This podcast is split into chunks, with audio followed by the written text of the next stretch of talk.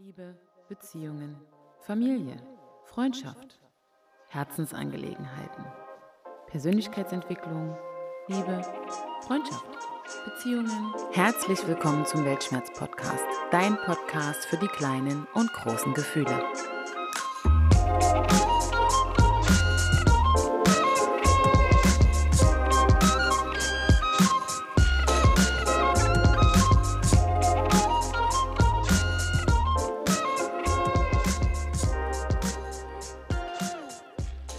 Zurück zum Weltschmerz-Podcast. Schön, dass ihr wieder eingeschaltet habt. Was war das für ein herrlicher, inspirierender und berührender Neustart nach meiner Sommerpause?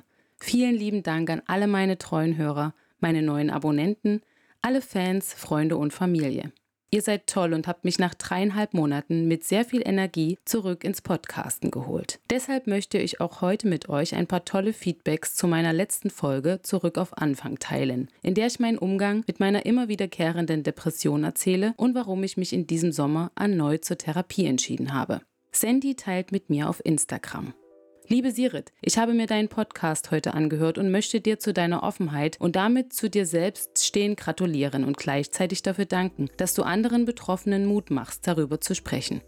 Ja, liebe Sandy, finde ich ganz toll, dass du mir diese tollen Worte rüberschickst. Ich finde es schön, dass du reingehört hast und dass du diese Offenheit, mit der ich mit diesem Thema umgehe, eben auch schätzt, weil ich das ganz wichtig finde, dass wir in dieser Gesellschaft mehr darüber sprechen, dieses Tabu von diesem Thema Depression zu nehmen. Und ich freue mich natürlich auch sehr, wenn du das Gefühl hast, dass ich anderen Betroffenen den notwendigen Mut geben kann, auch aufzustehen und etwas für sich zu tun bzw. sich Hilfe zu holen. Also vielen lieben Dank für dein nettes Feedback. Meine Mama teilt mit mir. Ein toller, interessanter Podcast. Da wirst du viel Zuspruch bekommen. Manchmal kann der Text eins zu eins von mir handeln, denke ich. Mach deinen Weg, er ist richtig.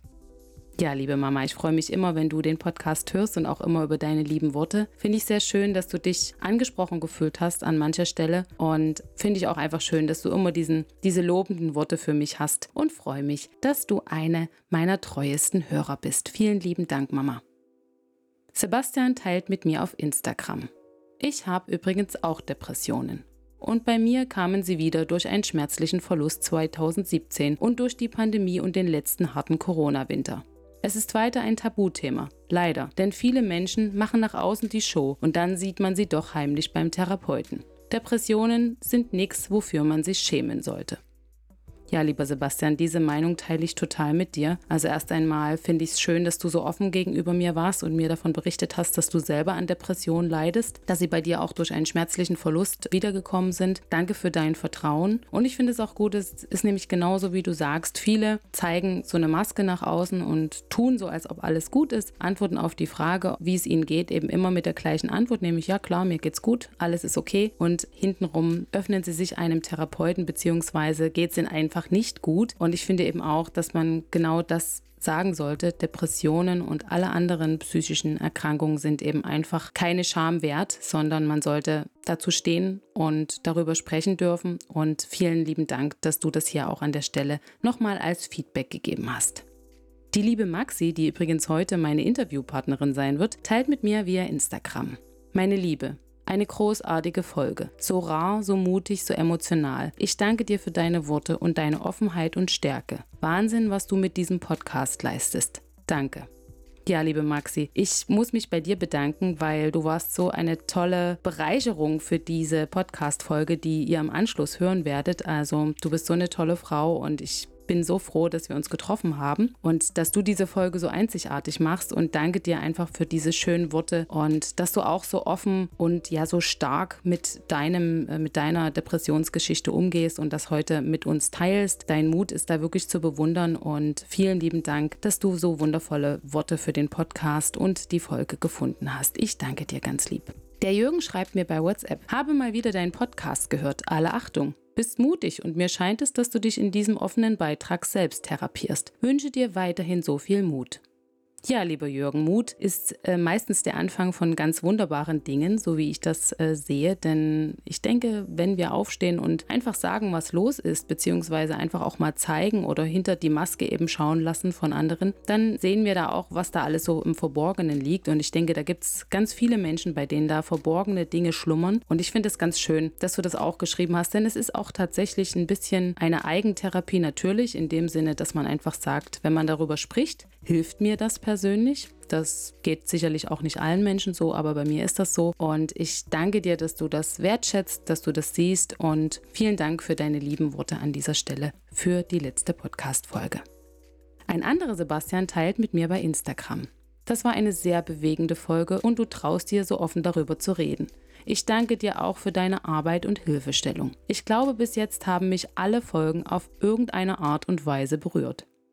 Ja, lieber Sebastian, freue ich mich total. Du gehörst ja auch zu den treuen Hörern meines Podcasts und finde immer schön, dass du auch sagst, dass die Folgen dich bewegen. Der Mut, darüber offen zu sprechen, gehört einfach dazu, zumindest für mich. Und ich hoffe eben, dass ich wirklich anderen Betroffenen damit ein wenig helfen kann, auch darüber zu sprechen und dazu zu stehen, offen damit umzugehen. Und freue mich ganz doll, dass du einfach aus jeder Folge dieses Podcasts für dich immer etwas rausziehen kannst. Das finde ich sehr besonders und freue mich wirklich immer, wenn du ein liebes Feedback schreibst. Also vielen lieben Dank. Also ich danke euch von Herzen für all diese tollen Gedanken zum Thema und damit starten wir mit der heutigen Folge zurück auf Anfang 2, Maxi und ihre Depression. Die letzte Folge hat das Thema Depression und Traumata sowie andere psychische Erkrankungen behandelt und auch offenbart, dass ich selbst davon betroffen bin für mehr Realität, mehr Toleranz, Akzeptanz und Aufklärung über ein sehr wichtiges Thema in unserer Gesellschaft. Um euch noch mehr Einblick in ein Leben mit Depressionen bzw. im Umgang mit traumatischen Erlebnissen zu geben, möchte ich heute die liebe Maxi vorstellen, die uns ihre Geschichte erzählen wird. Dabei haben wir hier, ich nenne es mal Wohnzimmeratmosphäre. Also es sind die ein oder anderen Nebengeräusche zu hören, eben ganz so, als ob wir uns tatsächlich mit einer Limonade bei uns zu Hause getroffen hätten. Ja, hallo liebe Maxi, schön, dass du heute bei uns bist und bereit bist, deine Geschichte mit deiner Depression mit uns zu teilen. Ich freue mich sehr und würde mich ganz dolle freuen, wenn du dich erstmal kurz vorstellst und was zu dir erzählst und dann kommen wir einfach zum Interview. Also hallo, liebe Maxi. Hallo, liebe Sirit, ich freue mich sehr. Vielen lieben Dank. Ja, äh, also Maxi mein Name. Ich bin 36 Jahre alt, äh, komme ursprünglich aus Leipzig, habe aber viele Jahre im Ausland gewohnt, äh, was nicht ganz unwichtig ist für unsere Geschichte heute. Und bin 2015, glaube ich, das erste Mal richtig mit Trauma in Berührung gekommen. Darunter zählt natürlich auch alles so, was in der Jugend passiert ist. Und äh, Depression ist immer so ein großes Wort, ähm, aber man hat auf jeden Fall schon äh, ziemlich viele Schicksalsschläge hinter sich gebracht und äh, ist ein kleiner roter Faden, der sich äh, durchs Leben gezogen hat. Aber 2015 war so mein äh, Jahr äh, von, äh, ja, was geprägt war von Trauma. Und ja, ich heute, heute erzähle ich euch mal ein bisschen darüber. Ja, ist auf jeden Fall super schön, dass du ja den Mut einfach auch hast dazu, uns davon zu erzählen, weil wir wissen ja alle, dass das Thema dann doch noch so mit Tabus und ja in der Gesellschaft äh, auch so ein bisschen stigmatisiert wird tatsächlich noch. Und deswegen freue ich mich sehr, dass ähm, ja du einfach auch so ehrlich dich mit diesem Thema auseinandersetzt. Mit äh, welchen ja, Diagnosen und Symptomen bist du denn konfrontiert? Also du hast jetzt gesagt, bei dir fing es jetzt 2015 an. Was ist denn damals bei dir im Leben passiert? Also 2015 war, hatte ich einen Überfall. Ich habe zu dem Zeitpunkt in London gewohnt und war gar nicht weit von meinem Haus entfernt. Bin abends nach Hause gegangen und wurde da überfallen. Es war eine versuchte Vergewaltigung, konnte mich da losreißen und bin dann auch nach Hause gegangen, verwirrt wie ich war und ja, äh, natürlich. Äh, habe tatsächlich dann ganz liebe Mitbewohner gehabt und bin habe dann den Entschluss gefasst, dass ich jetzt doch glaube ich mal zur Polizei muss und und äh, ins Krankenhaus. Und da, das, was nicht passiert ist, ist super. Allerdings ist unheimlich viel Gewalt äh, geschehen und ich äh, wurde da wirklich arg zusammengeschlagen. Und da war der Weg ins Krankenhaus nicht weit und dann halt zur Polizei. Und es war, ich glaube, das hat nochmal ordentlich einen draufgetan, weil man ja in einem kompletten Schockzustand ist. Ich habe auch im Nachhinein habe ich immer noch drei Monate, die wirklich sehr lückenhaft sind. Also wirklich ein, ein Trauma, wie man es eigentlich im Buch nachlesen kann. Und das war alles nicht schön danach. Also im Krankenhaus äh, wurde nicht unbedingt DNA abgenommen, ähm, es wurde nicht behandelt wie ein Kriminalfall. Ähm, man muss dazu auch sagen, ich war betrunken. Okay. äh, und ich hatte einen Minirock an. Na gut, und, das ist aber äh, ja noch lange ja, kein keine Einladung sollte, oder irgendwas anderes, ne? Das sollte es nicht sein. Ähm, allerdings ist das äh, genau die Geschichte, die mir die Polizei dann erzählt hat. Ich wurde also nicht von einer Frau ähm, verhört oder befragt, wenn man das, also ich fand es in dem Moment war es eigentlich wie eine Verhörung, sondern standen da zwei Männer mir gegenüber, die äh, gesagt haben, was ich denn zu erwarten hätte, wenn ich so durch die Welt laufe. Und dass ich doch nicht trinken sollte und mich anders anziehen sollte, dann wäre mir das nicht passiert. Und da war eigentlich schon der, der Sarg zugehämmert, weil in dem Moment ähm, hatte ich nicht die Möglichkeit, Opfer zu sein, sondern es war halt von Anfang an immer, nun hab dich mal nicht so. Also so war die hm. Grundstimmung. Ja. Ja, ne? dir ist doch nichts passiert. Ähm, du lebst doch noch und keiner hat dich angefasst, also beruhig dich mal. Mhm. Und ähm, ich glaube, mit so einem Gefühl bin ich dann nach Hause gegangen. Das sind drei sehr schwammige Monate und ähm, ich arbeite da immer noch dran. Das, äh, ja, also es kommt immer meine Erinnerung hoch. Auch der Vorfall ist sehr verblasst und, und schwammig und da kommen immer über die Jahre noch neue Erinnerungen dazu ja, und das war, äh, und das habe ich halt nicht ernst genommen. Also ich habe mir da auch keine Hilfe gesucht. Ich habe äh, versucht zu vergessen.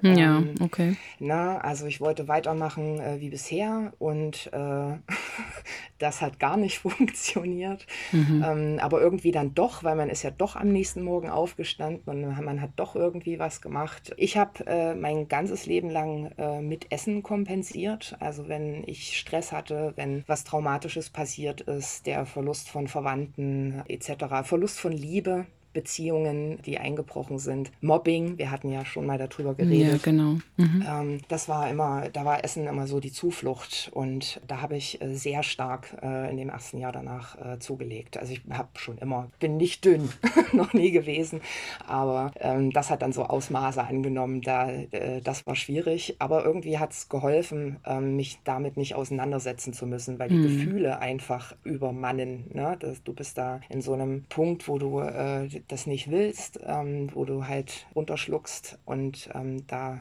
ja, da ist das Essen sozusagen die perfekte Metapher dafür. Ja klar, wo das Trauma dann einfach ähm, das auch verdrängt tatsächlich, ne? Und man sich dann irgendwie so einen Ausweg sucht, um dem allem zu entfliehen, wahrscheinlich auch. Und Essstörungen sind ja auch erfahrungsgemäß selbst auch von mir. Ich bin war auch mal von einer schweren Essstörung betroffen. Tatsächlich auch irgendwie immer so ein Ausweg, ne? Also man kann sich da ja verschiedene Wege suchen, um zu vergessen. Und Essstörungen sind da ja meistens ganz vorne dabei, ne? Gerade bei Depressionen oder begleitend bei Depressionen oder eben Trauma und ja, ich finde das erstmal ganz schlimm, dass dich dort auch wirklich keiner ernst genommen hat. Also das ist natürlich genauso dieses Schema, was wir ja auch sogar heute, also auch sechs Jahre später, du hast gesagt, es ist dir 2015 passiert, ist das ja immer noch genauso. Ne? Man darf als Frau ähm, da nie mit einem kurzen Rock äh, abends durch die Straßen laufen, sondern das äh, wird dann irgendwie als Einladung verstanden oder irgendwie ähm, als das eben auch ja sogar von Polizisten ähm, verwendet. Ne? Also wenn man dort als Opfer reinkommt, das finde ich natürlich schon irgendwie sehr krass. Das habe ich auch gar nicht so verstanden. Ne? Also ich habe das äh, nicht, äh, ich habe das nicht kapiert. Ne? Das war eine Autorität äh, in dem Moment auch. Das war ja auch das Krankenhaus. Ne? Das waren irgendwie Autoritäten und man begibt sich da einfach in diese Hände und, und denkt schon, ja, jetzt wird irgendwie alles gut. Ne? Also ich hatte, ähm, weiß ich nicht, zwei Rippen waren, glaube ich, gebrochen und Ach, das bitte. Jochbein war schlimm und ich konnte ein halbes Jahr auf einem Auge nicht richtig sehen und ähm, das, äh, das musste auch medizinisch medizinisch einfach versorgt werden. Ich glaube, das, äh, das war das, ne? dass es so runtergespielt wurde. Und ähm, diese ganze, diese Systematik an wir Frauen sind schuld, das kann ich, ich kann das nicht mehr hören. Ne? Das äh, schlägt mir einfach auf. Wir sind im 21. Jahrhundert, wir leben in einer westlichen Gesellschaft und äh, wir sind immer noch alle nicht gleichberechtigt. Und vor allem, wenn es um solche Themen geht, stehen wir hinten an. Und es kann nicht sein, dass wir in Deutschland im Jahr 21 uns rechtfertigen müssen, wenn wir abends Angst haben, wenn wir nach Hause gehen. Das kann nicht sein. Ja, das sehe ich ganz genauso wie du. Also da bin ich total bei dir. Ne? Also nicht nur, weil wir jetzt beide auch Frauen sind. Ich meine, du bist da jetzt ja auch einfach wirklich Betroffene. Und ähm, ich finde es ja auch krass. Also du hast ja auch gesagt, äh, es war quasi eine versuchte Vergewaltigung und dann wurdest du quasi, hast, weil du dich gewehrt hast, wurdest du deswegen dann geschlagen? Oder ist das dann, war das dann, also wie ist das dann passiert, dass du dann so genau. zugerichtet worden bist? Also ich hatte Glück, weil die beiden Herren äh, definitiv unter Drogeneinfluss standen und ich äh, habe mich einfach dementsprechend gewehrt und wie das dann halt so ist, ne? wenn man gehen möchte und einer lässt einen nicht. Also und daraufhin ist dann diese, na, Schlägerei war es nicht, ne? man versucht sich frei zu boxen, ähm, kriegt dabei auch was ab, aber das sind äh, also ich habe, äh, wir haben Fotos gemacht davon danach, äh, auch für die Anzeige. Äh, ich kann mich äh, an den, an die, an die genaue Tat kann ich mich äh, eigentlich immer noch nicht richtig erinnern. Ja, und das ist vielleicht ja auch, da ist die Seele ja wieder ganz schlau eigentlich, dass die einen ja ein Stück weit auch davor schützt, vielleicht ab und an, ne, mit diesen schwarzen Löchern, ne, äh, dass man da mit den Flashbacks, die man ja nun mal durch Traumata hat, vielleicht nie unbedingt mehr hinkommt. Das ist in dem Fall vielleicht ja dann auch gar nicht so wirklich schlimm, ähm, weil man will vielleicht irgendwie das alles verstehen, aber wirklich verstehen wird man das sowieso nie, weil man die Gründe ja nie wirklich verstehen wird. Ne? Also man kann diese Schuldfrage, warum passiert mir das, eigentlich ja tatsächlich auch nicht mehr klären. Ne? Also die, da gibt es nichts zu klären. Also das wirst du ja dann auch wahrscheinlich in der Therapie, die du anschließend dann gemacht hast. Du hast ja gesagt, du hast Therapieerfahrung. Mhm. Wirst du das ja auch wahrscheinlich aufgegriffen haben, ne? diese Schuldfrage einfach. Ja, also ich habe äh, sehr viel später mit einer Therapie angefangen. Ich bin 16, ähm, habe ich immer allen erzählt, ich muss nach Hause, unser Haus wird verkauft, in dem wir alle gewohnt haben und so billig kann ich nicht mehr in London wohnen und äh, ich ziehe jetzt wieder zurück nach Deutschland. So, das habe ich eigentlich in England allen erzählt und die ersten zwei Jahre auch allen in Deutschland, weil ich nicht darüber reden wollte und weil ich auch nicht wusste, was mit mir ist. Also ich äh, dachte, das hilft. Ne? Ähm, das war sehr schwer am Anfang da vorbeizugehen, weil es halt unmittelbar unmittelbar vor der Haustür war, also 200 Meter Luftlinie. Und diese, ich dachte, eine örtliche Trennung von dem Platz würde helfen, was dann auch zeitweise der Fall war. Und dann, und dann ging es erst richtig los. dann, dann kam eigentlich der richtige Einbruch. Ne? Also man kann gut funktionieren. Da ist man, man ist nicht gut mit anderen Menschen. Also ich habe sehr viele Freunde vor den Kopf geschlagen oder gehauen oder wie man das sagt, äh, gestoßen. Und äh, habe da auch sehr viele Freundschaften einfach verbrennen lassen, weil ich dann in einer absoluten Melancholie war. Ne? Also es war mir alles zu viel. Jedes Zwischenmenschliche war mir anstrengend. Damit meine ich nicht irgendeine sexuelle Beziehung, sondern wirklich Freunde, die mir nahe standen. Also ich habe mich da sehr entzogen oder immer Ausreden gefunden, ähm, dass ich zu irgendwas nicht hingehen muss. Oder ich bin geprägt von Panikattacken äh, seit Jahren, mal mehr, mal weniger. Aber die Anfangszeit, die ersten drei Jahre waren eigentlich geprägt von Panikattacken. Und damit man sich damit nicht auseinandersetzen muss, weil es ist ja nichts passiert, man ist ja kein Opfer, entzieht man sich dann einfach. Und da, äh, da sind schon, also ich weiß auch nicht, weil offensichtlich waren es oberflächliche Freundschaften, aber ähm, das, äh, das tat mir im Nachhinein und in der, in der Therapie äh, dann so nach einem Jahr äh, habe ich verstanden, warum das da passiert ist. Das habe ich in dem Moment nicht kapiert. Das ist eigentlich das, was am schlimmsten ist, dass man so gar keine Kontrolle hat über das, was man denkt und, und wie man sich fühlt. Ich glaube, das ist das, dieser Kontrollverlust äh, ist am allerschlimmsten. Oder für mich war es am allerschlimmsten. Ja, genau. Und das ähm, wahrscheinlich auch, dass dieses Begleitsymptom deiner beginnenden Depression war, in die du dann reingeschlittert bist neben den Panikattacken, dass man sich dann einfach immer mehr zurückzieht dass man ja die anderen nicht mehr teilhaben lässt, weil man das mit sich selber ausmachen muss oder eben in so eine tiefe Melancholie hineinfällt. Das ist ja schon ganz klar äh, ein Symptom einer Depression.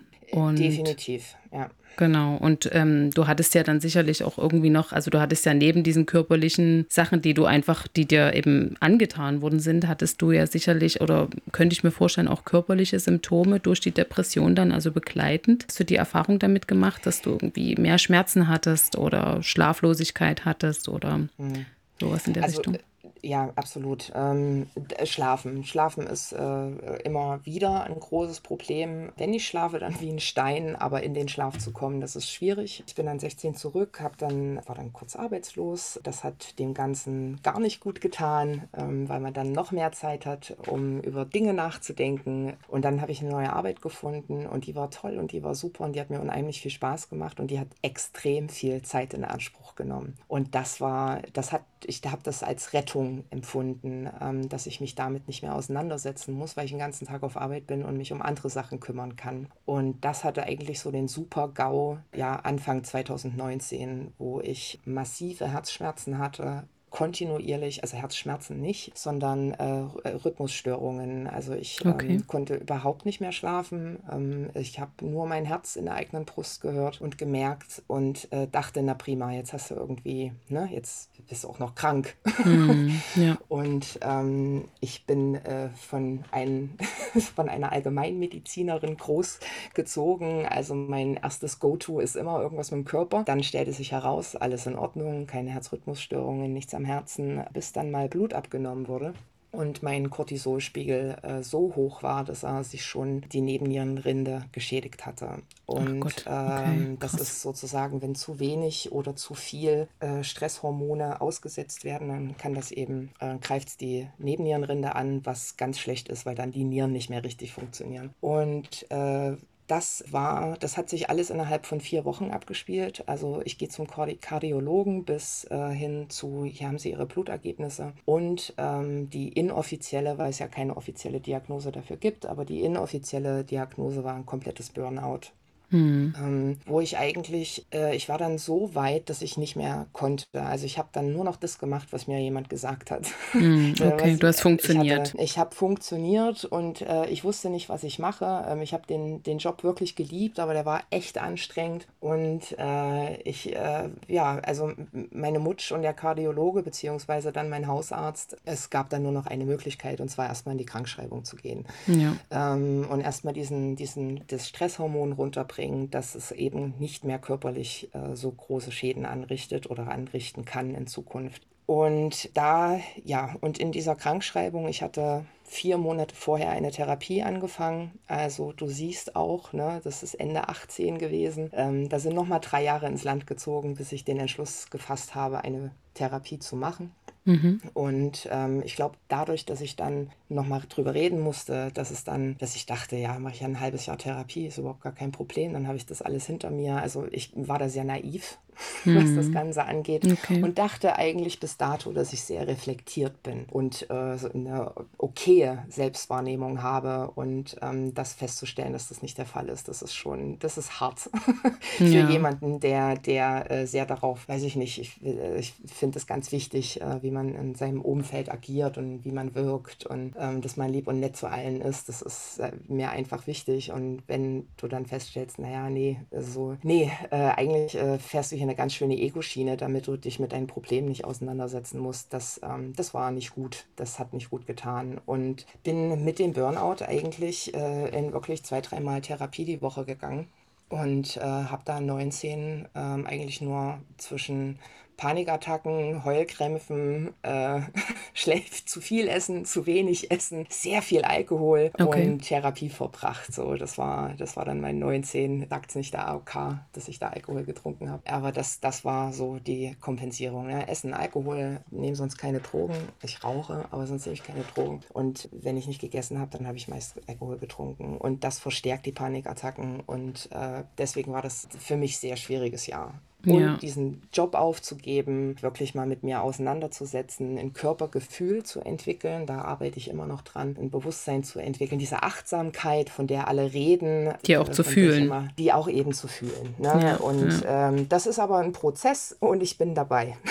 das ist noch nicht erledigt und abgehakt, aber ja, so. Äh, also diese Symptome, ich habe, weil ich hätte es nicht gemerkt, ich hätte so weitergemacht, bis ich umgefallen wäre. Bin da sehr dankbar, dass dann mein Körper irgendwann gesagt hat, nee, das ist jetzt die Warnung, ähm, bis hierhin und nicht weiter, sonst äh, wachst du nicht mehr auf. Das war ein deutliches Stoppsignal sozusagen. Und manchmal ist das auch ganz sinnvoll, ne, dass man das dann wirklich auch bekommt, weil man neigt ja dann so ein bisschen dazu, das eben, wie gesagt, selber zu bagatellisieren, weil wenn man das von außen schon so gespiegelt bekommt, indem man den Vorfall beschreibt und sich dann irgendwie in irgendwas flüchtet, ähm, was du jetzt so genannt hast, ne, Essstörung, ähm, Alkoholmissbrauch ja tatsächlich auch, ne, und viel, viel. Arbeit, dann ähm, brauchst das vielleicht auch, ne, dass man irgendwie merkt, okay, nee, jetzt muss ich was tun. Und hast du denn dann irgendwie auch dein, deiner Familie oder deinen engsten Freunden dann davon erzählt? Du hast ja vorhin schon gemeint, dass sich Freundschaften auch aufgelöst haben, weil du dich zurückgezogen hast und so weiter. Aber waren die dir eine Stütze in der Zeit, so ein paar wichtige Menschen?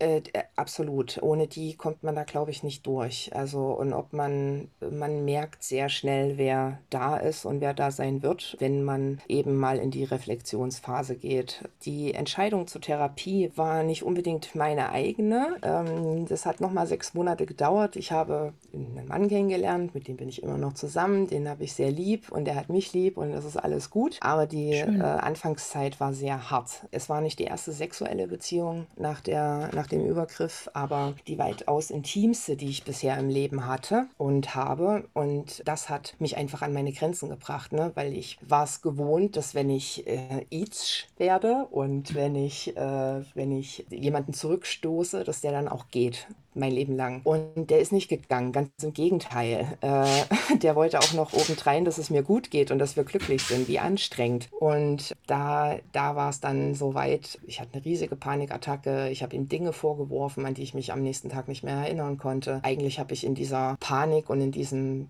diesem Wirrwarr äh, gegen diese Täter gesprochen und nicht gegen ihn, was ihn wahnsinnig verletzt hat, zu Recht. Und ja, und danach kam halt das Gespräch. Und die einzige Variante war, äh, dass ich mir eben Hilfe suche und nicht indem ich mit Freunden drüber rede. Ich finde, das ist was ganz Wichtiges. Meine beste, beste Freundin hat vor Jahren zu mir gesagt, ich glaube schon das erste Mal, nachdem, ihr mit dem, nachdem sie das Trauma miterlebt hat, äh, auch wenn es nur über Skype war, sie sagte, du hast äh, einer Therapeutin jemanden, den du nicht fragen musst, wie es dieser Person geht, sondern du kannst dich da hinsetzen und bist in einem neutralen neutralen Raum. Und dieses Gespräch war eigentlich das Wichtigste überhaupt und hat mich dazu äh, bewogen, mir Hilfe zu suchen. Ähm, dazu ist interessant, dass äh, meine beste Freundin Jahre zuvor mir äh, immer wieder empfohlen hatte, nach, kurz nach dem Trauma schon, mir Hilfe zu suchen sie meinte, du bist da in einem unabhängigen Raum, ne? du musst dieser Person, die da sitzt, keine Rechenschaft ablegen und du bist, ähm, musst dir nicht fragen, wie es ihr geht äh, oder ihm, dem, dem oder der Therapeutin. Und das, äh, ja, das hat mich dann einfach dazu bewogen. Ich hatte so im Gefühl, dass wenn ich das jetzt wegstoße, dass es mir äh, nicht gut tun wird und dass es dann wieder, wieder mal gewinnt der Überfall. Ich nenne es den Überfall. Ja. Es gewinnt wieder.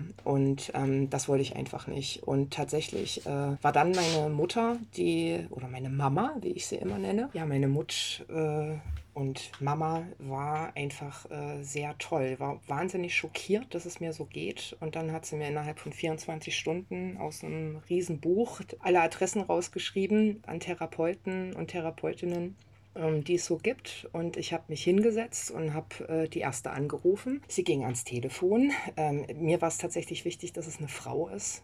Ja, ich weiß nicht, ich glaube, es ist ein bisschen offensichtlich. Und äh, sie hatte Zeit und eine Woche später saß ich das erste Mal auf dem Stuhl. Und das, was an dieser Stelle, liebe Sirit, äh, mir ganz wichtig ist, denn wir sind ja nicht hier, um nur darüber zu reden, sondern es soll ja auch eine gewisse Hilfestellung dabei rauskommen oder mhm. das wäre ja. super die, äh, wenn man drüber redet, wenn man es irgendwann mal diesem Gespenst im Gesicht gibt, ähm, dann passieren eigentlich ganz wunderbare Sachen. Das fing als erstes an, als ich tatsächlich äh, nach über einem Jahr Therapie mich offen hingesetzt habe und mal in einem Gespräch, wie sich das halt so ergibt, gesagt habe, ja, das, mir, mir ist das und das passiert. Und äh, neun von zehn Freundinnen, das, ich gebe das jetzt einfach mal als Statistik, mhm. haben gesagt, ja, also ich habe auch Erfahrungen damit gemacht. Ne? Ich, ich kenne, ich weiß auch, was sexuelle Belästigung ist. Und das muss nicht immer das Massivste sein, sondern ähm, es fängt ja beim, beim Pfeifen an, beim Anquatschen, beim Antatschen. Und ich glaube, das war, das war ein Riesen, ähm, eine Riesenerkenntnis für mich, eine Riesenerleuchtung. Zwei Sachen. Die erste war, boah, ich bin ja echt nicht die Einzige.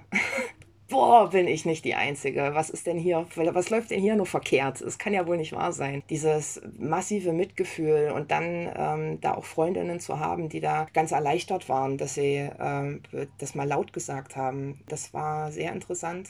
Und das Zweite war, durch die Therapie mitzukriegen, ähm, Opfer sein ist in Ordnung. Und Therapie hilft wirklich. Ähm, also mhm. was ich hier auch jedem mitgeben möchte, der sich das anhört und überlegt, ihr Lieben, Freunde und Familie sind unendlich wichtig und die helfen euch, aber Mitleid ist etwas, was mir zum Beispiel überhaupt nicht geholfen hat. Ich äh, konnte damit nicht umgehen, dass mich jemand dann anders ansieht. Und ich wollte nicht nur die sein mit dem. Ähm, ich habe viele Facetten Und äh, ich wollte nicht auf das eine reduziert werden, auf dieses, diese, dieses Opferschema halt. Und was ich jedem wirklich empfehlen kann, ist, mit jemandem darüber zu reden, der professionell geschult und ausgebildet ist ob das eine Tiefenpsychologie ist, ob das eine Verhaltenstherapie ist. Ihr habt die Möglichkeit, äh, fünf Therapeuten zum Erstgespräch zu besuchen. Jede Krankenkasse sollte das eigentlich mitmachen, nach meinem Wissen nach. Und man kann sich wirklich dahinsetzen, die erste Stunde reden und dann eine Empfindung dafür bekommen, ob der Therapeut oder die Therapeutin die richtige Person ist und man das fortführen will. Ihr seid dazu nicht gezwungen, bei der, bei der ersten Station Halt zu machen und nehmt euch die Zeit und findet wirklich raus, wer euch da gut tut ich hatte wirklich Glück. Es ist wie Arsch auf Eimer. Ich bin heute noch bei der gleichen Therapeutin. Ich liebe sie, ähm, weil sie mir wirklich geholfen hat. Aber ähm, es gibt unheimlich viele Möglichkeiten und es ist nicht schlimm. Egal, es muss ja nicht immer ein Trauma sein, was euch bewirkt. Es kann auch einfach mal eine schwierige Phase im Leben sein. Man muss es auch nicht immer alles gleich Depression taufen. Man hat das Recht darauf, in dieser schnelllebigen, massiv inversiven Welt, in der wir leben, die immer anonymer wird, zu sagen, ich, das ist mir hier alles zu viel und ich, ich kann nicht mehr. Und das ist vollkommen legitim, äh, sich da Hilfe zu suchen und seine Gedanken zu sortieren. Absolut. Ja, finde ich total schön, wie du das jetzt äh, ja auch so ein bisschen als Aufruf gestaltet hast für alle Menschen, die da vielleicht noch nicht so offen drüber reden, wie wir jetzt gerade und ähm, die ihre Geschichte vielleicht noch niemandem erzählt haben. Finde ich wirklich super, weil die Erfahrung, Therapie zu machen, wirklich eine sehr gute sein kann. Ich habe ähnlich gute Erfahrungen mit Therapie gemacht wie du und ähm, finde das wirklich wichtig, dass man den Menschen das auch draußen sagt, weil wenn man sich die Gesellschaft anguckt, ist es einfach so, dass ja zumindest über 90 Prozent der Menschen sicher ganz gut eine Therapie vertragen könnten, weil sie eben Erfahrungen gemacht haben, ähm, ob mit sich selbst, ob in ihrer Kindheit, ob äh, ja durch einen schlimmen Vorfall, einen Unfall oder irgendetwas, ne, oder dem, was dir jetzt passiert ist, einfach auch therapiefähig wären. Und finde das ganz wichtig, dass man die Leute so ein bisschen mitnimmt und äh, darauf aufmerksam macht, dass das keine, ja, keine schlimme Sache ist, sich ähm, Hilfe zu holen und uh, sich Unterstützung geben zu lassen. Das finde ich äh, wirklich sehr schön, hast du das gesagt, fand ich, fand ich richtig gut. Und das ist ja auch so ein bisschen das, was dir wahrscheinlich jetzt an so Tagen hilft, die jetzt wieder besonders dunkel sind oder wo du jetzt sagst, so da kommt die Schwere oder die Melancholie wieder so ein bisschen zurück. Das kenne ich jetzt auch so von mir, dass das immer mal wieder auch so in besonders glücklichen Phasen eigentlich, wo man so denkt, jetzt müsstest du eigentlich glücklich sein, dir geht's doch gut, du hast doch alles, dass das dann manchmal trotzdem so zuschlägt. Was, was tust du denn da so im Alltag für dich ganz speziell, um ja dir dort zu helfen. Also du hast absolut recht, ich kann das nur bestätigen. Es ist ein Prozess. Ich, wie gesagt, bin da sehr naiv rangegangen. Ich habe gedacht, halbes Jahr Therapie, dann ist alles schön. Äh, und ich äh, laufe mit einer rosaroten Glücklichbrille durch die Gegend. Ja, es ist ein stetiger Begleiter. Und diese schweren, dunklen Tage, die gibt es ich habe ich hab immer noch Übergewicht, aber äh, Sport, bei mir ist das Schwimmen, ist ein super Ausgleich. Ähm, tatsächlich geht da auch ganz viel im Gehirn vonstatten an, äh, an Hormonen, die einem da wirklich helfen, über, äh, über den Tag zu kommen. Das klingt total dämlich, aber Lächeln auch wenn man keinen Bock drauf hat und sich gar nicht so fühlt. Die Muskeln, die dafür verantwortlich sind im Gesicht, äh, senden Hormone ins Gehirn, dass man glücklich ist. Das hilft auch nicht immer, aber gute Gespräche, ruft eure besten Freunde an, macht was Schönes mit eurem Freund, wenn ihr euch in der Lage fühlt, nach draußen zu gehen und die Menschheit anzublicken. Ähm, ansonsten finde ich es auch, also es gibt unheimlich viele Leute, die sagen Meditation, Yoga, ich habe da noch nicht meinen Frieden mitgefunden. Ich bin äh, immer noch auf der Suche, was mich runterbringt. Was mir allerdings sehr geholfen hat, äh, da ich ja Musik mache, ist, dass ich äh, durch das Trauma hatte ich komplett den Zugang zur Musik verloren. Und das war eigentlich wie ein Todesfall das ist wieder da. Das ist, läuft alles noch sehr schleppend, aber zumindest schreibe ich seit circa einem Jahr wieder. Sehr schön. Ähm, ich gehe wieder ins Studio, ich stelle mich wieder auf eine Bühne und das sind äh, Sachen, die mir tatsächlich einfach helfen, weil sie eine Art Alltag zurückbringen, den ich davor hatte und danach nie wieder. Mhm. ähm, wo ich wirklich die Musik äh, ausgeschottet habe. Weil was passiert, wenn man schreibt, also wenn ich schreibe, dann kehrt man das Innere nach außen und das konnte ich einfach nicht. Ähm, da ist man dann doch jetzt langsam dem Ganzen gewappnet, dass man das wieder kann. Also das hilft mir unendlich auch das Ganze zu verarbeiten. Ich finde Tagebucheinträge sind sehr wichtig. Ähm, mhm. Es gibt unheimlich viele Journals, äh, auch dieses Thema Achtsamkeit, was ja wirklich gerade einen riesen Hype erlebt. Äh, also man kann sich auch einfach einen kleinen Notizblock für zwei Euro kaufen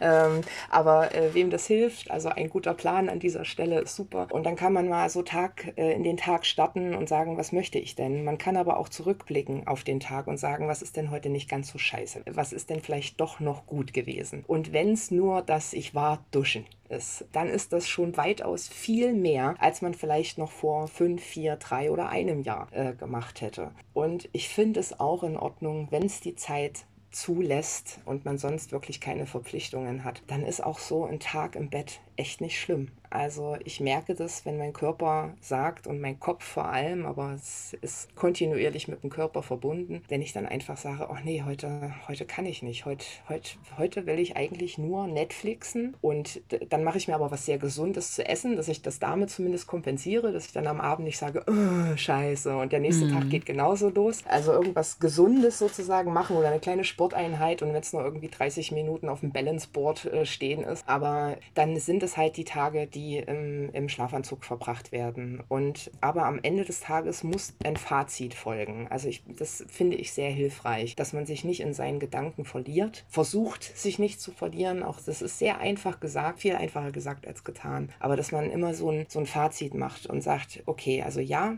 es ist eigentlich alles nicht so schlimm, ich fühle mich trotzdem so, was kann ich dagegen tun, was sagt mein Körper gerade und äh, wirklich tatsächlich eine Runde in den Wald spazieren gehen, macht es mit euch alleine aus oder sucht euch wirklich äh, jemanden, der, der euch nahe steht, jemanden, der anstrengend für euch ist, sondern ganz nahe Personen und sagt, hier komm, wollen wir mal kurz, wenn es das äh, Zoom-Meeting ist äh, zu Corona-Zeiten, wir, wir, wissen ja nicht, was noch kommt, dann hilft das definitiv. Mir zumindest. Ich kann ja immer nur aus meiner eigenen Erfahrung sprechen.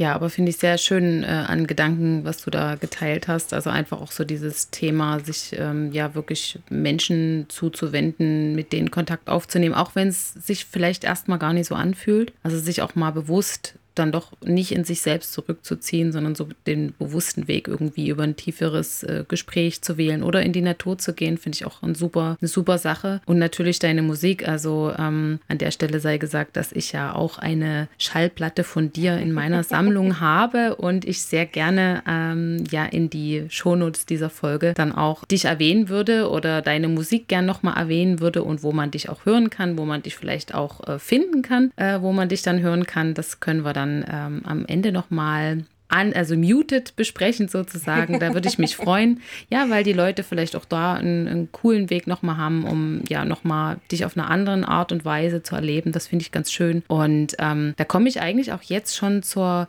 ja, letzten Frage. Wie geht's dir denn heute?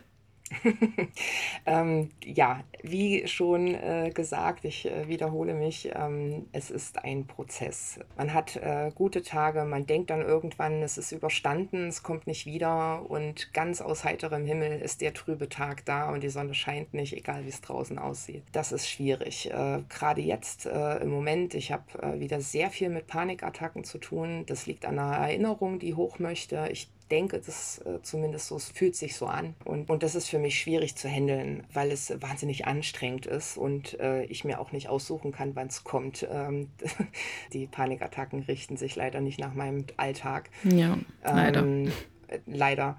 Und äh, das äh, macht einen auch traurig. Ne? Also äh, diese unsagbare Melancholie und diese Traurigkeit, das ist, ähm, das, das, kennt man auch, äh, ob, wenn man nicht den Stempel Depression hat. Man hat einfach diese richtig beschissenen Tage. Und ähm, ja, durch, durch. Also mir, mir hilft es strukturiert zu leben. Also es ist jetzt nicht so, dass ich ähm, jede Stunde getaktet habe, aber mir Dinge vorzunehmen, die ich am Ende abhaken kann. Ich bin ein sehr visueller Mensch. Also ich mache heute das und dann hake ich das in meinem Oldschool-Terminplaner ab und denke mir, okay, also das hast du, das hast du geschafft.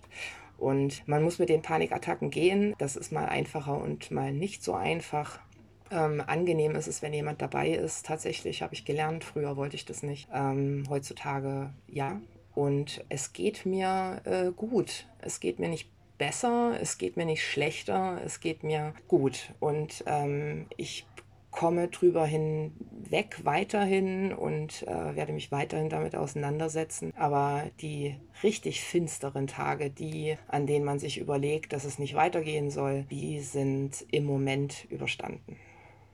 Ach, das klingt erstmal wirklich schön und auch wirklich so, dass du für dich da tatsächlich sehr gut vorangekommen bist in den letzten Jahren und ähm, da hast du viel für dich getan. Und man merkt auch im Gespräch mit dir, dass du dich sehr viel mit dir auseinandergesetzt hast und natürlich ist das ein Prozess und kann nicht von heute auf morgen abgeschlossen sein. Also ich denke, da wirst du auch einige Dinge einfach mitnehmen für dein Leben, aber man erreicht ja dann auch eine gewisse Tiefe damit und ähm, das ist dann einfach auch was, wo wieder anderen geholfen werden kann und ich hoffe auch, dass wir mit dieser Folge einfach ein paar Menschen erreichen, die sich da abgeholt fühlen, die sich inspiriert fühlen und vielleicht auch motiviert, sich da Hilfe zu suchen oder ja, sich einfach an jemanden wenden können oder auch wollen das erste Mal und sich nicht äh, vielleicht zurückzuziehen mit ihren Problemen, mit denen sie kämpfen, psychischer Natur, was auch immer das ist. Das ist ja wirklich ein äh, weit gefächertes Feld und freue mich auf jeden Fall, ähm, dass du den Mut hattest, wie gesagt, und auch die Ehrlichkeit besitzt, darüber zu sprechen und mit uns deine Erfahrungen zu teilen. Und finde es auch ganz schön, dass du Menschen an deiner Seite hast, die dich immer begleitet haben und finde es ganz toll, dass wir uns kennengelernt haben. Da bist du wirklich eine Bereicherung und finde es ganz super. Bist eine tolle Frau und ich danke dir an der Stelle, dass du dich geöffnet hast für uns. Das kann ich nur zurückgeben. Und äh, es ist äh, mir wirklich eine, eine große Freude, Sirit. Und du machst es einem sehr einfach. Sehr, sehr schön. Ich freue mich total und freue mich, dass äh, ihr auch wieder alle eingeschalten habt. Und liebe Maxi, ich wünsche dir alles, alles Liebe. Ich freue mich, dass du da warst und ich freue mich natürlich auch, dass du alles mit uns geteilt hast. Und dann bis vielleicht bald mal wieder. Bis auf bald. Ciao. Tschüss. Vielen lieben Dank, liebe Maxi, dass du den Mut hattest, deine Erfahrungen mit Depressionen, Traumata und Panikattacken mit uns zu teilen. Ich bin sehr berührt und betroffen von deiner persönlichen Geschichte, den Geschehnissen, deinem Weg, den du gehen musstest und ja, auch deiner Stärke, dein Mut und deine Persönlichkeit, die haben mir schon vorher sehr imponiert und mit welcher Ehrlichkeit du heute mit uns darüber gesprochen hast, was du erlebt hast, hat mich sehr tief beeindruckt. Also vielen lieben Dank. Vielen lieben Dank auch für deinen Appell an alle Hörer und Hörerinnen, sich Hilfe und Unterstützung zu suchen, wenn es allein nicht geht. Das sollte ein Mutmacher sein für betroffene Menschen da draußen, dass sie nicht alleine sind mit ihren schwarzen Mänteln und grauen Schleiern.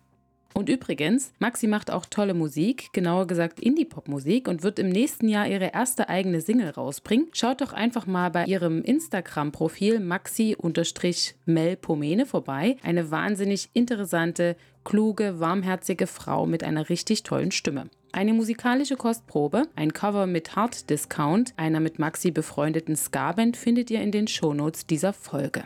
Falls ihr euch durch eine Depression oder eine andere psychische Erkrankung in einer akuten Krise befindet, wendet euch bitte an euren behandelnden Arzt oder Psychotherapeuten, die nächste psychiatrische Klinik oder den Notarzt unter 112. Die Daten für die Telefonseelsorge findet ihr im Anhang. Wusstet ihr eigentlich, dass auch viele Staatsoberhäupter, Schriftsteller, Philosophen, Künstler und Hollywoodstars unter Depressionen leiden bzw. litten? Zum Beispiel Albert Einstein, der von 1879 bis 1955 lebte.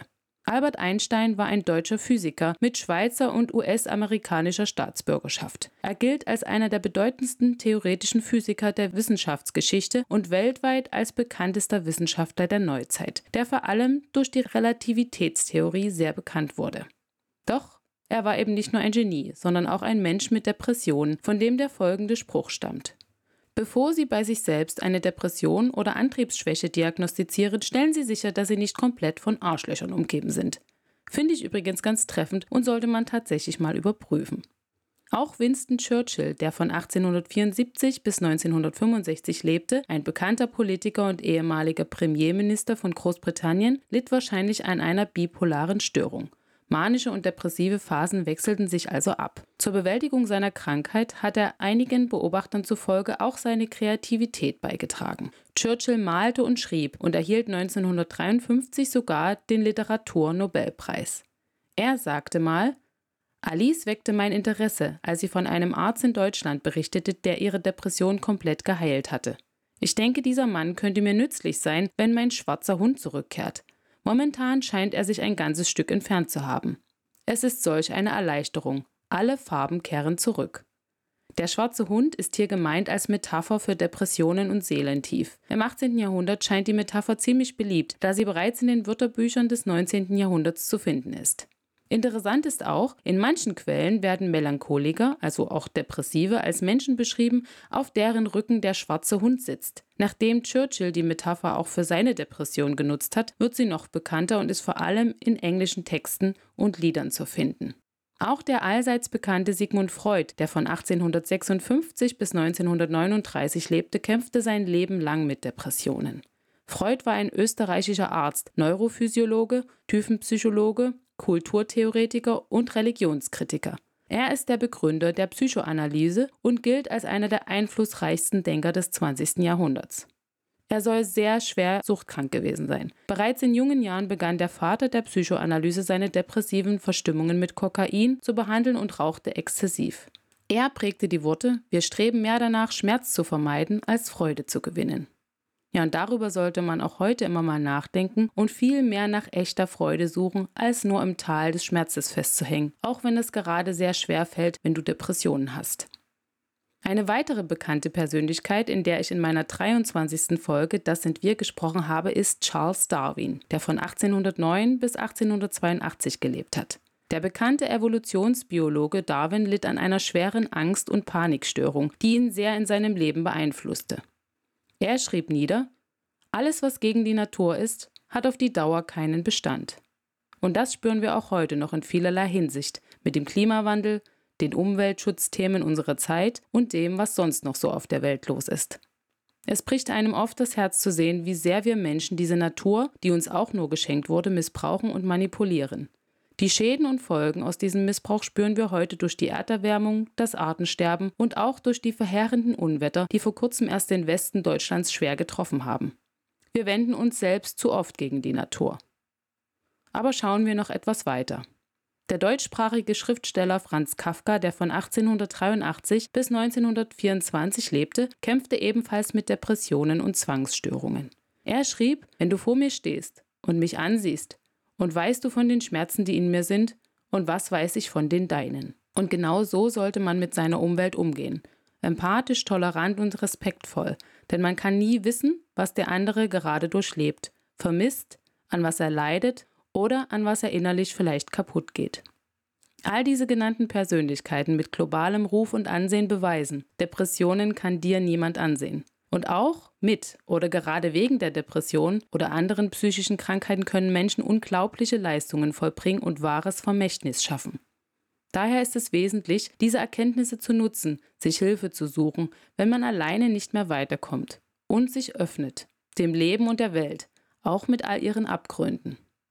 Und nun wünsche ich euch einen freudvollen, entspannten restlichen Sonntag. Wenn euch mein Podcast gefällt, dann folgt mir sehr gern auf Spotify und setzt die Benachrichtigung auf an, um immer über neue Folgen informiert zu werden. Natürlich bin ich auch auf vielen anderen Plattformen wie Apple Podcast, Google Podcast und jetzt auch auf Amazon Music zu hören. Schaut doch gern mal bei meiner Weltschmerz-Internetseite vorbei. Ich verlinke sie dir in den Show Notes. Gebt mir sehr gern Feedback zur Folge. Vielleicht möchtet ihr mit mir teilen, ob ihr selbst schon einmal von Depressionen oder anderen psychischen Erkrankungen betroffen wart. Ihr könnt mir gerne unter weltschmerz.der Podcast auf Instagram folgen und mich anschreiben oder ihr schreibt mir eine E-Mail an weltschmerz.derpodcast at gmail.com. Alle Links dazu findet ihr auch in den Shownotes dieser Folge. Du willst noch mehr zum Thema Depression, dem Umgang damit und die Erfahrungen anderer hören? Dann höre auch sehr gern in meine nächste Folge rein, in der uns Toni seine Geschichte mit seiner Depression erzählt. Und last but not least, wenn ihr meinen Podcast unterstützen wollt, könnt ihr dies gerne über meinen PayPal Money Pool machen. Den Link, der folgt hier in der Folgenbeschreibung. Ich freue mich, wenn wir uns in zwei Wochen wie immer sonntags wiederhören und danke euch fürs Reinhören. Bitte bleibt gesund und bis zum nächsten Mal beim Weltschmerz-Podcast. Macht's gut. Tschüss.